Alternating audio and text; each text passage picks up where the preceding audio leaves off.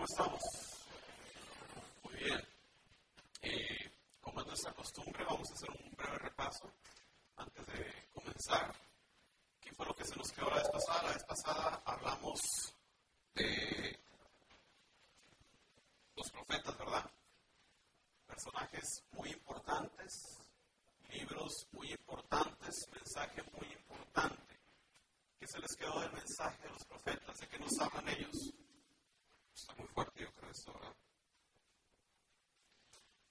¿Cuál es el mensaje de los profetas? ¿Se escucha todavía? Ok.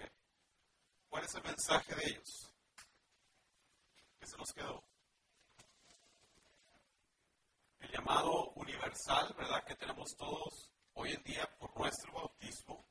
Todos somos llamados a ser sacerdotes, profetas y reyes. Hemos sido ungidos como Jesucristo. El mensaje profético siempre es ese, ¿verdad? Perenne. Conviértanse, vuélvanse al Señor. Aún hay tiempo. Enderecen los caminos, preparen los caminos, conviértanse al Señor. Es el mensaje de los profetas. Es el mensaje de los, el último de los profetas, Juan el Bautista. Es el mensaje de Jesucristo.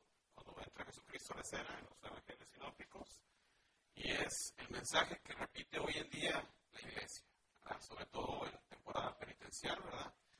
Pero ese es el, el mismo mensaje. ¿Qué otra cosa se les quedó? ¿De qué más hablan los profetas? Ese es un punto muy importante, ¿verdad? La conversión, el arrepentimiento, pero también busqué recalcarles o- otra parte muy importante del mensaje profético. ¿Qué más hacían ellos?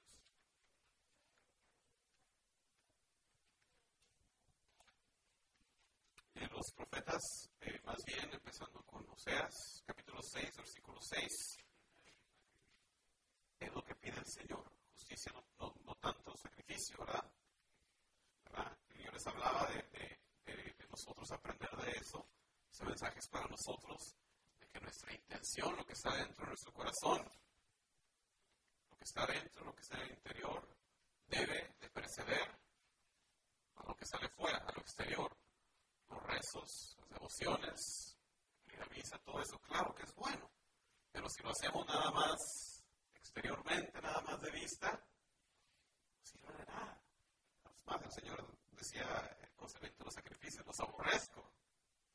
Y lo mismo dice de lo que hacemos si no va acompañado de un corazón limpio. Es un mensaje también muy importante de purificar nuestro corazón, nuestras intenciones que lo que hacemos, que no nomás sea que nos la demos de santitos, ¿verdad? Mírenme a mí, voy a misa todos los domingos, véanme cómo predico, cómo enseño, sino más bien nuestra caridad, nuestro amor. El mensaje siempre, ¿verdad? Eh, de volverse, de dejar a un lado los dioses, de dejar a un lado la idolatría, era una tentación constante del pueblo judío rodeado todos los demás pueblos a su alrededor, una multitud de dioses. Cada pueblo tenía su, su dios local. Entonces se convirtió en una eh, tentación constante. Y debido a eso, por eso tenía tantas reglas. En la, en la clase pasada hablamos del libro de Levítico, ¿verdad?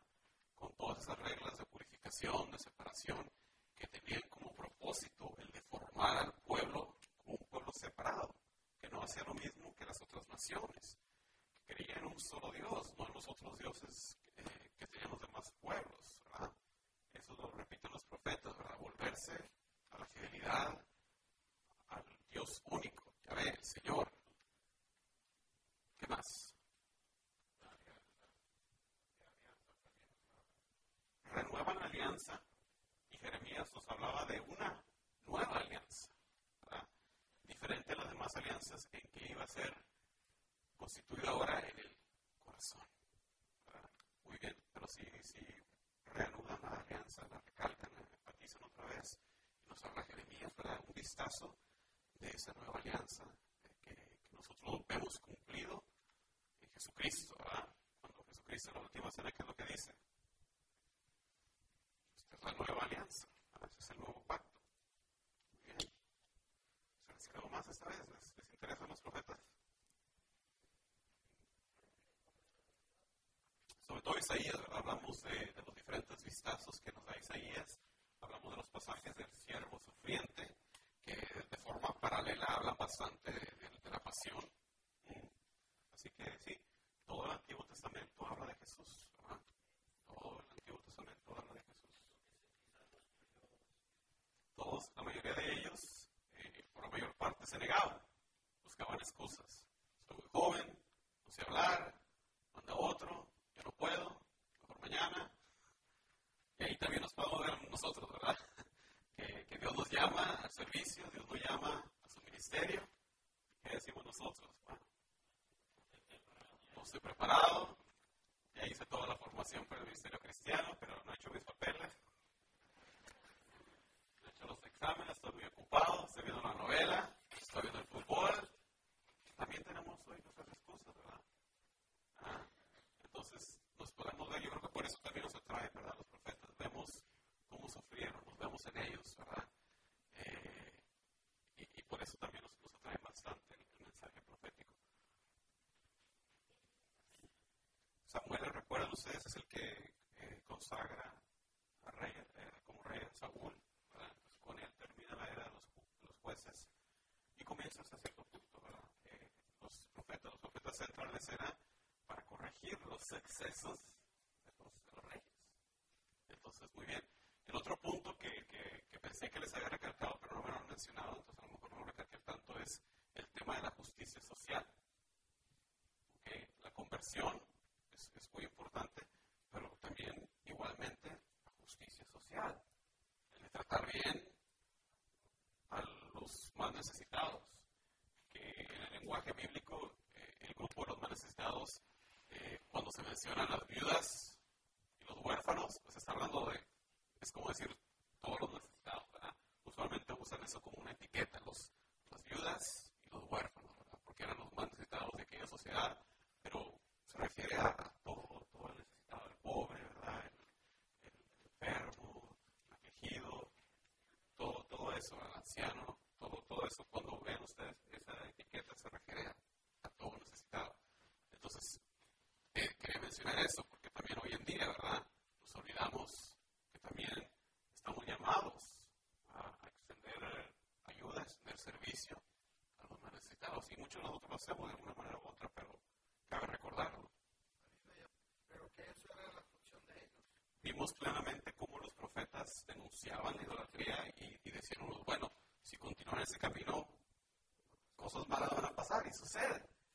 Y entonces, como corrección a eso, entra este grupo de fariseos a, a que se mantuviera es, un estricto grado de, de, pureza de seguir las leyes. ¿verdad? Es como una reacción a lo que había sucedido. Es un muy buen punto ese, ¿verdad? Porque a veces, si nada más hemos leído los evangelios y vemos que los fariseos eran así, de acá, decimos, pues eran malos. En realidad, no todos eran malos. Claro que, que Jesús se topa pues, con, con, los, con, los, malos, pero como grupo pues tenían un buen propósito, ¿verdad? De mantener al pueblo siguiendo el camino recto. Por ahí había otro comentario.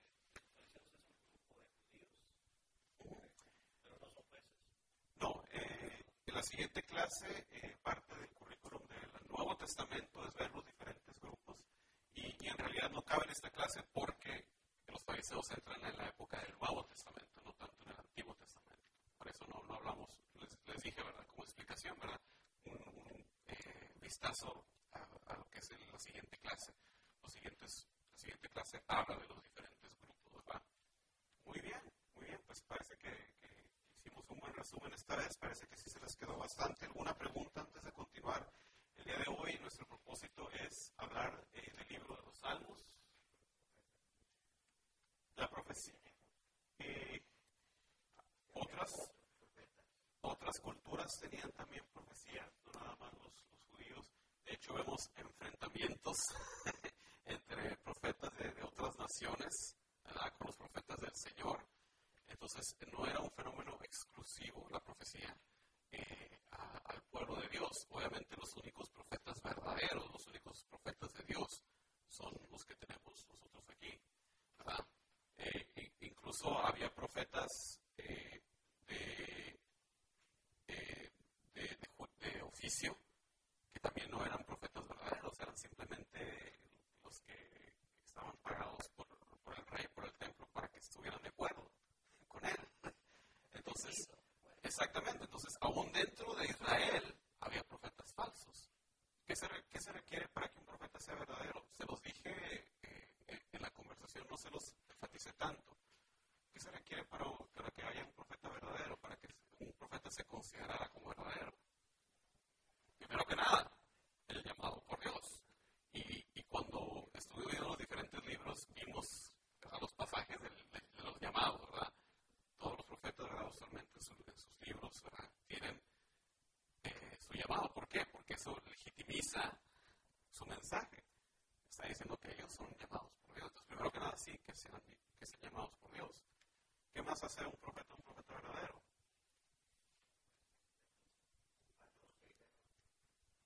Bueno, que el, que el mensaje sea concordante con, con, el mensaje del resto de las escrituras, ¿verdad? No nos está diciendo nada que sea fuera de, las otras escrituras nos dicen. Es un mensaje que sea concordante. Y, y yo creo que podemos mencionar también el hecho de que lo que dicen ellos se realiza. Vemos ahí la confirmación de, de que eran verdaderos profetas. Claro que se requiere ya verlo desde nosotros, desde nuestro punto de vista, verlo hacia atrás, ¿verdad? Eh, muchas veces ahí mismo no se podía saber, ¿verdad? Porque estaba hablando de eventos que iban a pasar después.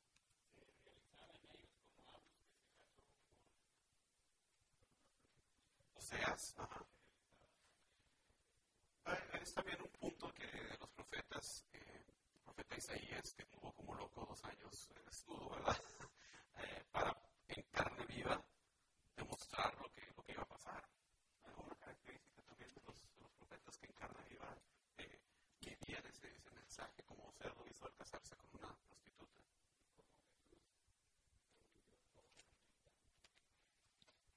Muy bien. Muy bien. El día de hoy entramos al tema de los salmos. Así que apunten sus Biblias a área de los salmos. Podemos hablar de los salmos como la palabra de Dios hecha oración. Lo que los otros libros nos dicen en narrativa, en historia, diferentes otras eh, maneras, los salmos nos lo dicen en oración, nos lo dicen de manera poética.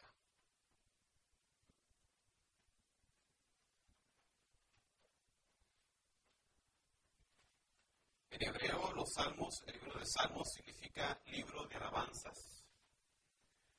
Eh, la palabra en sí, la palabra salmo, salterio, se deriva del griego salmoi, que significa melodías, y también de un instrumento en griego que se llama salterión, que, es como tipo esa, esa arpa, esa lira que, que, usualmente en el arte vemos como David supuestamente ¿verdad?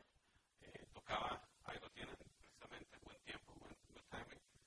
Eh, ese, ese, ese instrumento, eh, salterión, del cual se deriva también este nombre de los salmos pues de acuerdo a lo que dicen ciertos salmos, de acuerdo a las escrituras, David era la manera en que cantaba, gracias, gracias por arreglarlo. Eh, Saúl, ¿verdad? Eh, estaba dentro de la corte del rey Saúl y cuando estaba triste, ¿verdad? Le pedía, cántame una rola, ¿no? Cántame la, que se fue, ¿verdad? Y con eso alegraba, ¿verdad? el corazón del rey. Entonces varios de los salmos se atribuyen a David, no todos los escribió él, algunos de ellos quizás sí cuentan con el origen davídico.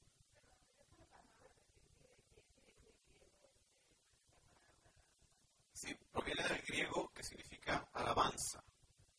Y también eh, ese instrumento se llama salterión, que es un instrumento, como puedes ver ahí en la ilustración, un instrumento de cuerdas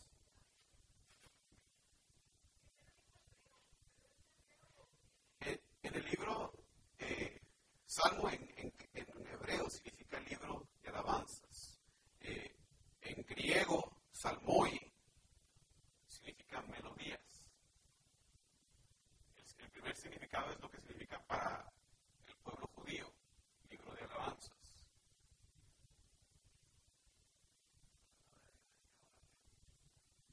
Eh, lo que le es una manera de ver a los salmos como la palabra de Dios hecha oración, hecha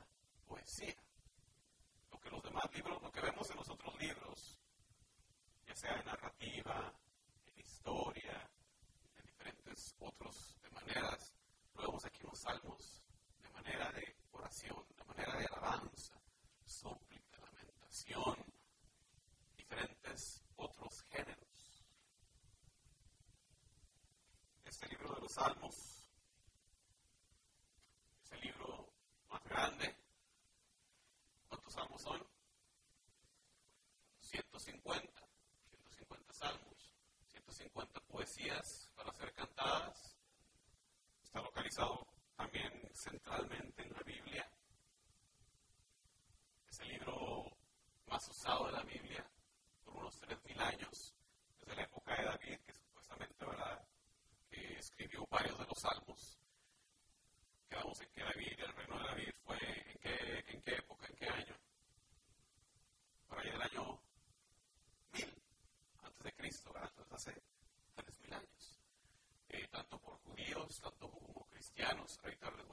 esquema de lo que era la vida de oración de un judío, eh, para que vean cómo estos salmos han sido usados por muchísimo tiempo. Siempre han sido parte del culto tanto judío como del culto cristiano. Era el libro de himnos oficiales en el templo, en la sinagoga. Lo sigue siendo ahora también en, lo que es la cristiandad. ¿Cuántos de ustedes uh, rezan la liturgia de las horas? ¿O han rezado anteriormente? Pues la verdad, que gran parte del, contenido de la liturgia de las horas son precisamente salmos. Salmos iniciales, salmos de oración, salmos al final. Y es que, eh, de cierta manera, eh, el oficio divino, la liturgia de las horas, se deriva de la práctica de los judíos de rezar con los salmos. Se puede rezar, no, no rezamos nosotros los 150 salmos todos los días, ¿verdad? Pero si, si ustedes rezan todas las horas, rezan una buena porción. En la Santa Misa también, todos los domingos, eh, consideramos algún salmo después de la primera lectura, entre la primera y la segunda. No es un interludio musical, ¿verdad? Es una parte muy importante, porque los salmos igualmente son palabras de Dios, pero a veces así como que pajareamos en el salmo, porque nos hace como que es el descanso musical. No. Claro que es musical porque los salmos deben de ser cantados. Como podemos ver, ¿verdad? Están en, en, en casi centralmente, si la abres casi es el, es el mero medio, y yo creo que por eso también simbólicamente en la liturgia también están entre el antiguo y el nuevo, casi como están aquí también, ¿verdad? Parecido. Siempre, deben de ser cantados porque originalmente eh, eran cantados. No tenemos obviamente eh, las notas musicales, nada de eso, esas son cosas que se desarrollaron después. Es este, es el wifi que me está causando problemas, así que lo voy a apagar. El wifi nada más. eh, como les decía, originalmente cantados,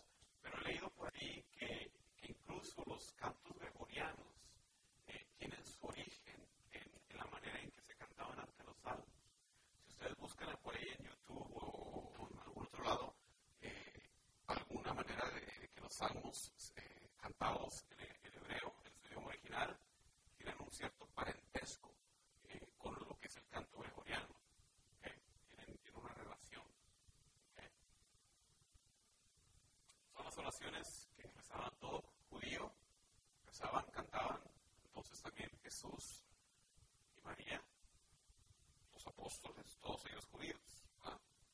todos los primeros cristianos judíos, ¿verdad? Una pregunta hasta el momento. Peregrinación, ¿verdad? Camino al templo.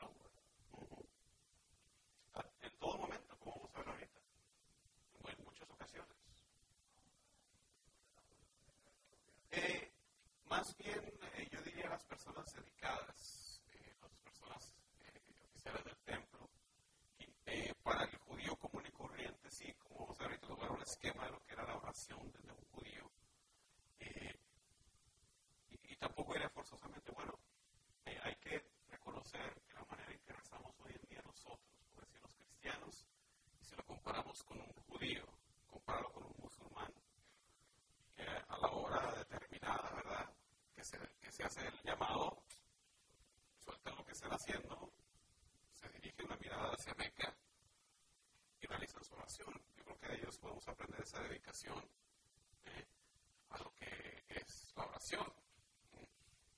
Nosotros, cuando oramos, a veces ya antes de dormir, eh, eh, y esa fue ya la oración, ¿verdad? Empezamos a rezar el rosario, nos quedamos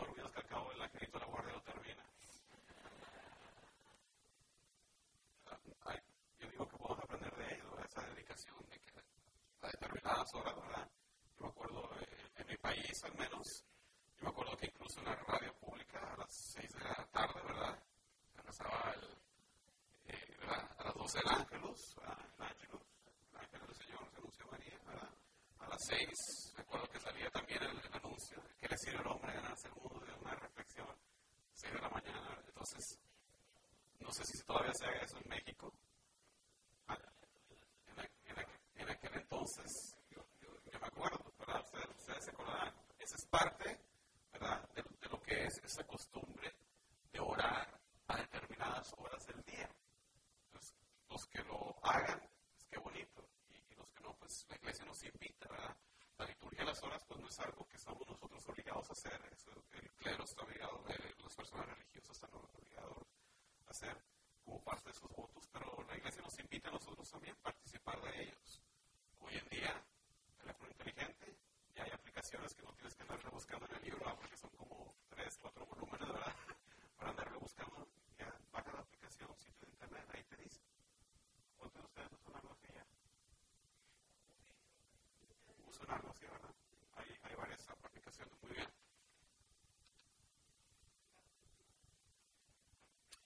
Una manera de verlos no es la única, no es autoritativa, no, no quiere decir que no hay otra manera de verlos, pero por ahí podemos eh, mencionar eh, esos salmos del 1 al 41, himnos de David. Los biblistas que hacen esos estudios creen que son los más antiguos. El segundo libro, porque saben si lo ven ustedes, está dividido aquí en varios libros. Colección del norte, del reino del norte hablamos, ¿verdad?, de la separación de los reinos. Libro número 3 son cantos para el templo, 73 al 89. Una colección real habla del rey, de la siesta del Año Nuevo, del 90 al 106. Y por ahí los últimos, en el quinto libro, del 107 al 150, una colección más amplia de esos salmos de David. No están ordenados cronológicamente, otra cosa que, puede ser un poco confuso, ¿verdad? Es una colección que pues no, no tiene ese tipo de orden. Como siempre, no, no, tienen que preocuparse por anotarlo todo, anoten más bien los, los puntos sobresalientes, ustedes eh, llamen la atención, todo esto se los voy a dar estaba explicando a un momento, no, no puse de la semana pasada porque me tomé este fin de semana de descanso, no hice nada para Dios, los quiere misa. Se lo dejé a mi familia, que es lo mismo. Dirigidos, hablando del, reino del norte. ahorita vamos a ver diferentes salmos que hablan, por ejemplo, del exilio, ¿verdad? Del destierro. Y, y, y ya ahora saben ustedes por qué habla de eso, ¿verdad? ya manejamos el por qué eh, se divide el reino, ¿verdad? ¿Sí? Hay muchos tipos de salmos. Como les dije, no se preocupen por anotar cada palabra, cada... Anoten más bien de lo que les estoy diciendo. Esos son una guía nada más. No todo lo que les estoy diciendo está ahí. Y eso yo se los voy a dar, así que no se preocupen por anotar lo que está en el PowerPoint. Más bien, anoten de lo que les estoy comentando. Muchos tipos de salmos, diferentes tipos de salmos, eh, acaparan, yo creo, toda la gama de emociones humanas, de la alabanza a Dios, del amor, del agradecimiento, incluso el sufrimiento. Incluso algunos de ellos tienen un, fuerte mensaje, como que se enojado, ¿verdad? Que, que castigue Dios a mis enemigos yo creo que hasta, hasta el enojo, ¿verdad?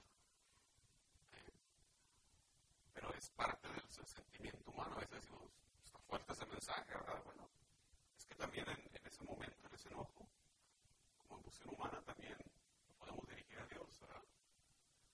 De gracias, lamentos, lamentos personales, individuales, lamentos de todo el pueblo, salmos reales, se usaban en la liturgia, mensajes también de sabiduría, muchos tipos de salmos.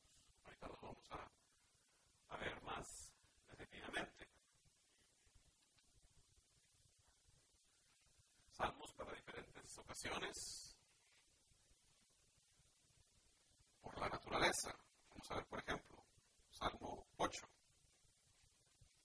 Busquen ustedes. Es un salmo cortito. ¿Quién gusta leerlo para nosotros? Texto. Texto. Ahí atrás, ahí voy.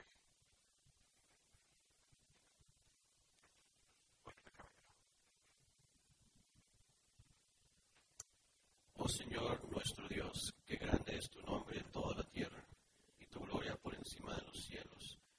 Hasta bocas de niños y lactantes recuerdan tu poder a tus contrarios, y confunden a enemigos y rebeldes.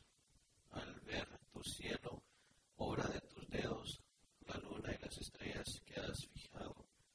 ¿Qué es el hombre para que te acuerdes de él? ¿Qué es el hijo de Adán para que, te, para que cuides de él?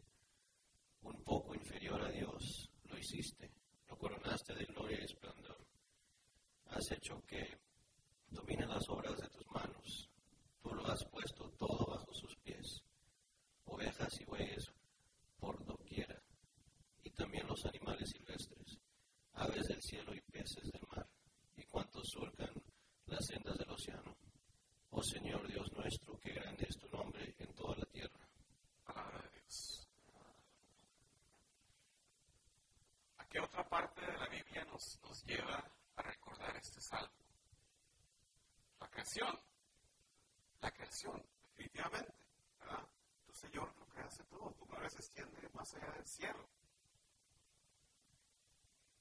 Cuando veo el cielo que tú mismo hiciste, la luna, las estrellas que pusiste en él, nos lleva, nos lleva a ver el libro de Génesis. Y ven ustedes la reflexión. Muchas veces las personas que leemos el Génesis, ¿verdad? como les comenté, nos vamos a ver que es cierto que se creó en tanto tiempo. ¿verdad? ¿Qué es lo que piensa aquí el autor? ¿Qué es lo que le lleva a pensar la lectura de Génesis? ¿Qué es el hombre? ¿Qué es el ser humano?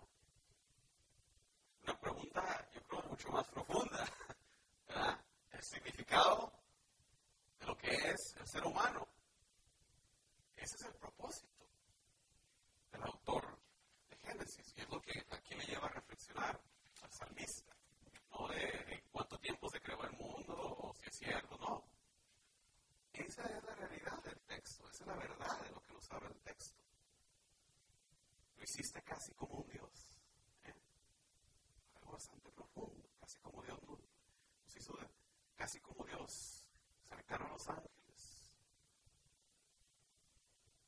Con la redención, la, la iglesia oriental, eh, al estar en gracia con Dios, tiene un término muy bonito. Le llama nuestra divinización. De volvernos como Dios. Y, viéndolo así, reflexionándolo de esa manera, pues es el propósito de nuestra vida. ¿Qué nos dice el libro de Levítico muchas veces? Sean santos como Dios, el Señor es santo. Ese es nuestro propósito. Esa es nuestra meta. Desde nuestra creación. Y habla también el salmista, ¿verdad? De la autoridad que le dio Dios al hombre, ¿verdad? No para hacer de la naturaleza, ¿verdad? Lo que quisiera, sino más bien de, de cuidarla, de guardarla, ¿verdad? De Dios. Entonces, quería escoger un salmo así para que vieran, no, nada más son oraciones, sí, claro, son eso, pero también de cierta manera interpretan el mensaje de la Biblia y complementan muy bien la lectura que hemos hecho de, otros pasajes. Y sucede, bueno, por ahí preguntaban, ¿cómo, cómo debemos de leer ciertos pasajes? Los salmos nos dicen muchas veces, ¿verdad? nos dan la llave de, de cómo leer otros pasajes. Eh, el pasaje que leí al principio, que leí en la, eh, en la lectura inicial, ¿cuál era el número? ¿Se acuerdan? 66. ¿De qué hablaba ese salmo? Igualmente, de las obras. Canten a Dios con alegría. Díganle a Dios tus obras son maravillosas, porque el Señor creó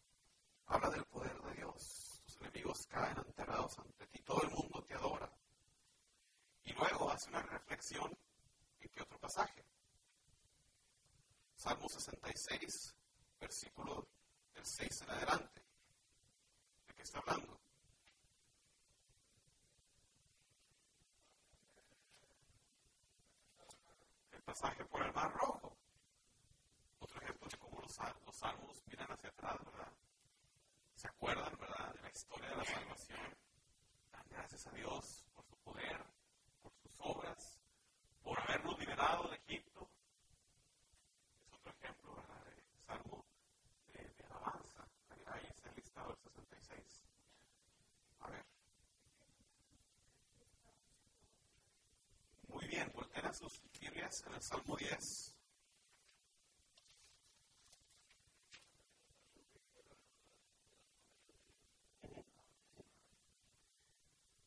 Salmo 10. ¿Alguien tiene una nota en su Biblia para que se lo explique? ¿Eso los puedo decir, pero lo podemos leer. Aquí en mi Biblia dice lo siguiente. El texto hebreo añade aquí, antes de Selah,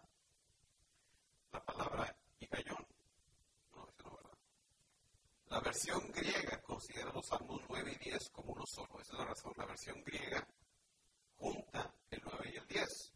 Por eso, en nuestras ediciones que tenemos el día de hoy, vas a ver el número 10, que está siguiendo la numeración hebrea, y luego vas a ver el paréntesis, que empieza a seguir también la numeración en griego. Eh, y en la siguiente clase también yo creo que van a hablar de... Eh, hablamos un poco de, la, de, la, de los lenguajes de la Biblia, ¿verdad? El que está escrito principalmente en hebreo, en griego algunos de ellos, ¿verdad? Y un poco de arameo, ¿verdad? Hablamos eh, de la diáspora, hablamos de lo que significa la diáspora, ¿sí? Cabecita, sí, tu cabecita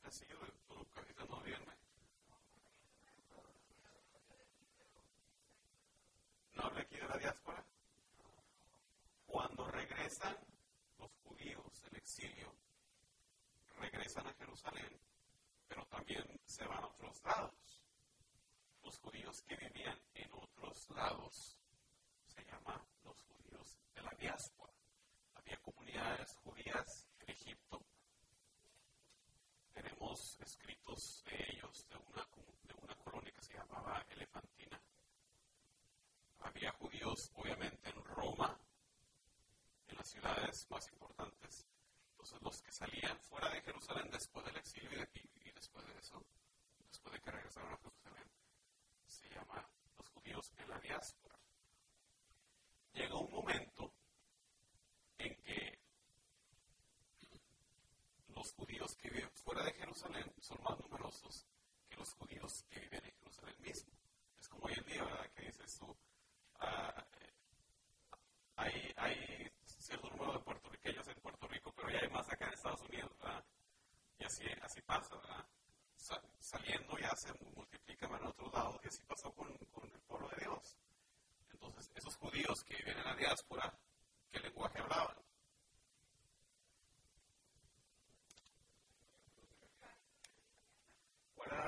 franca de aquel entonces? El griego. Entonces,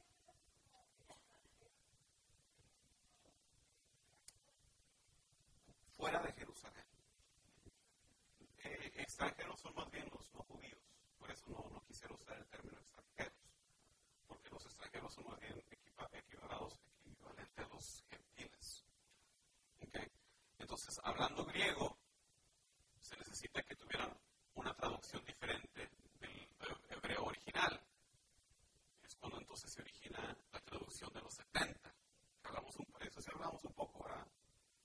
de los 70. ¿No? Tampoco.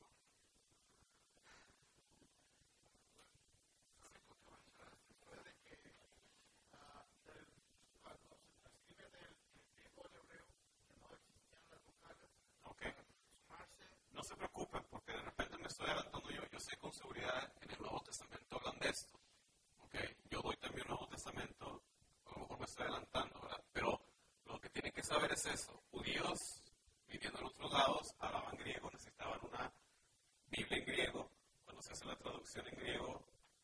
Eso, la numeración de los salmos. Eso era para contestar la simple pregunta de la numeración.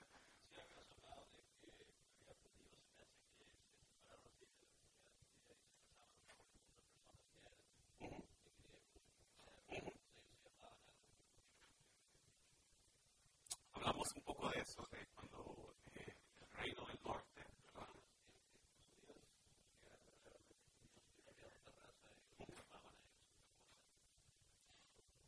Cuando los judíos regresan del exilio, por ejemplo, los del norte, los del reino del norte, ¿se acuerdan que les dije que en aquel entonces lo que hacían es sacarlos de ahí, introducir a otra población?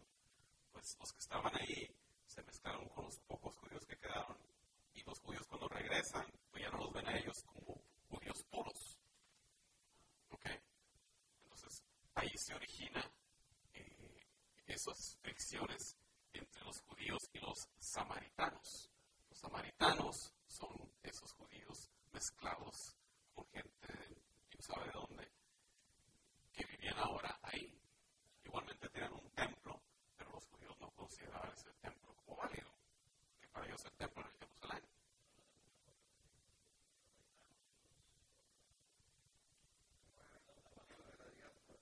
No, no, es, es algo diferente, sí. Muy bien, eso para contestar esa simple pregunta de la numeración.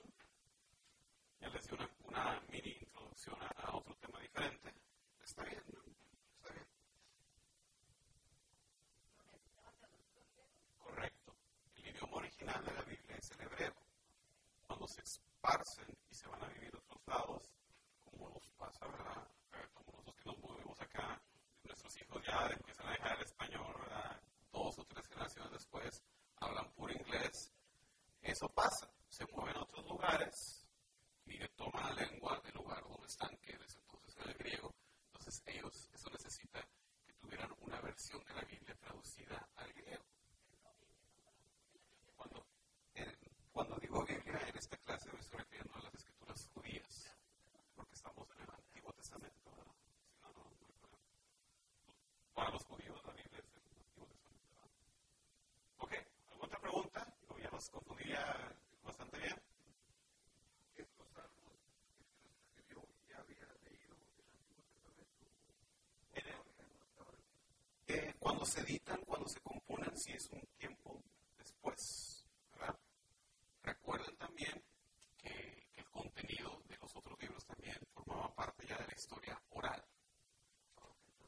Siempre, siempre han estado presentes en la conciencia del pueblo, ya sea en forma oral o más después en forma escrita. ¿Ok? ¿Ok?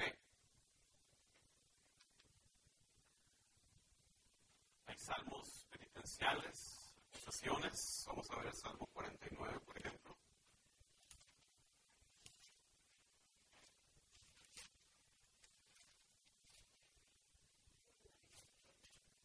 Eh, no, ese es eh, acusación. ¿Alguien gusta leer? Vamos a leer. Ah, pues no está muy largo. ¿Alguien gusta leerlo ya? Voy a venir de este lado, de este lado no he estado, así que hay que darle chance acá. Sí. Oigan esto, pueblos todos, habitantes del mundo entero, escuchen. Gente del pueblo y gente de apellido, ricos y pobres, todos en conjunto. Mi boca va a decir sabiduría y lo que pienso sobre cosas hondas, dejen que me concentre en un refrán. Lo explicaré luego al son del arpa. Porque teme en días de desgracia cuando me cercan el mal y la traición de los que en su fortuna se confían y hacen prevalecer su gran riqueza. Más comprada su vida nadie tiene, ni a Dios puede con plata sobornarlo, pues es muy caro el precio de la vida. Vivir piensa por siempre, o cree que no irá a un- a la fosa un día. Pues bien, verá que los sabios se mueren, que igual perde- perecen el necio y el estúpido, y dejan para otros casas para siempre, por siglos y siglos sus moradas, por más que su nombre a sus tierras hayan puesto. El hombre de los honores no comprende, es igual que el ganado que se mata. Van los que sí confían. Ese será el fin de los que les gusta escucharse. Abajo, o el rebaño la muerte los reúne, los pastorea y les impone su ley. Son como un espectro, espectro desvaído que a la mañana vuelve su casa abajo. Pero a mi Dios rescatará. Pero a mí Dios me rescatará y me sacará de las garras de la muerte. No temas hombre se enriquece cuando aumenta la fama de su casa. Nada podrá llevar a su muerte, ni su riqueza podrá bajar con él. Su alma, que siempre en vida bendecía, te alaban, porque te has tratado bien. Irá a reunirse con las razas de sus padres, que jamás volverán a ver la luz. El hombre y los honores lo comprenden. Es igual que el ganado que se mata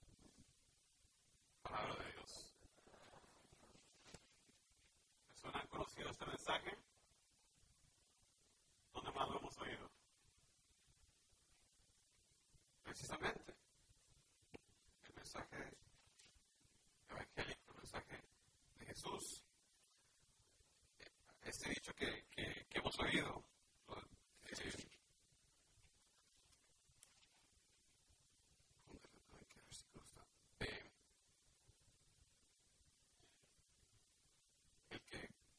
se puede volver a llevar la riqueza, ¿verdad?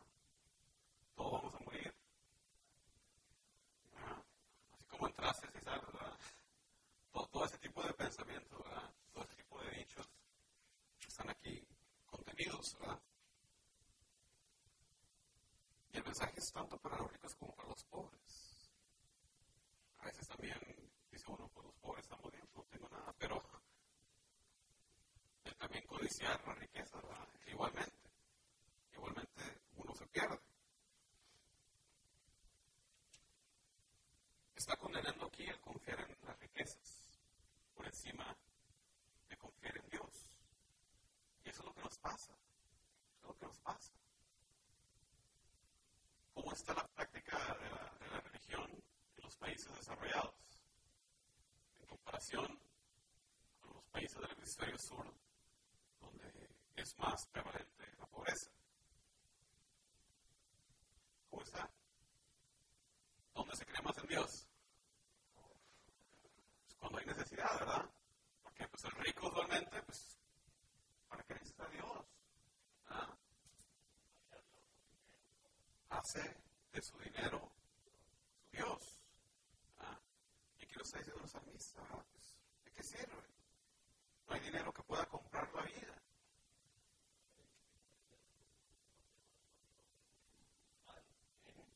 es igualmente el mensaje santo para el rico, ¿verdad? Que está en eso, como para uno que está pobre, ¿verdad? De, no ver, ¿verdad? Con envidia en la riqueza de otro. Para nosotros, ese mensaje, Dios me salvará del poder de la muerte. Para nosotros, nuestra confianza está en Dios, no en el dinero. El hombre no es eterno. Gran reflexión de, de San Vista conocer el nombre de los eternos. Por muy rico que sea, muere lo mismo que los animales. Es igualmente, en la misma tierra todos regresamos. ¿verdad? Bastante profundo mensaje.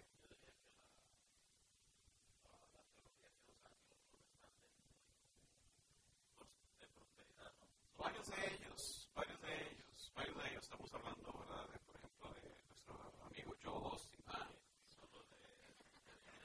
Sí, es, es verdad, y, no somos los únicos que lo critican, muchos pero dicen eso. Para ellos, el signo de, del, del, don de Dios, Bien, ¿verdad?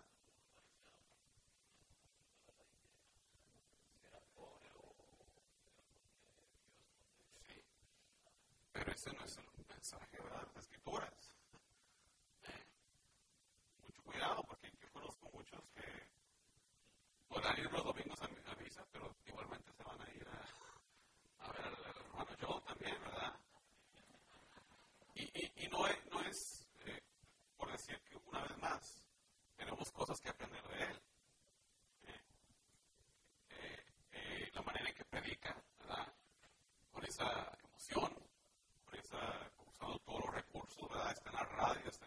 ¿eh?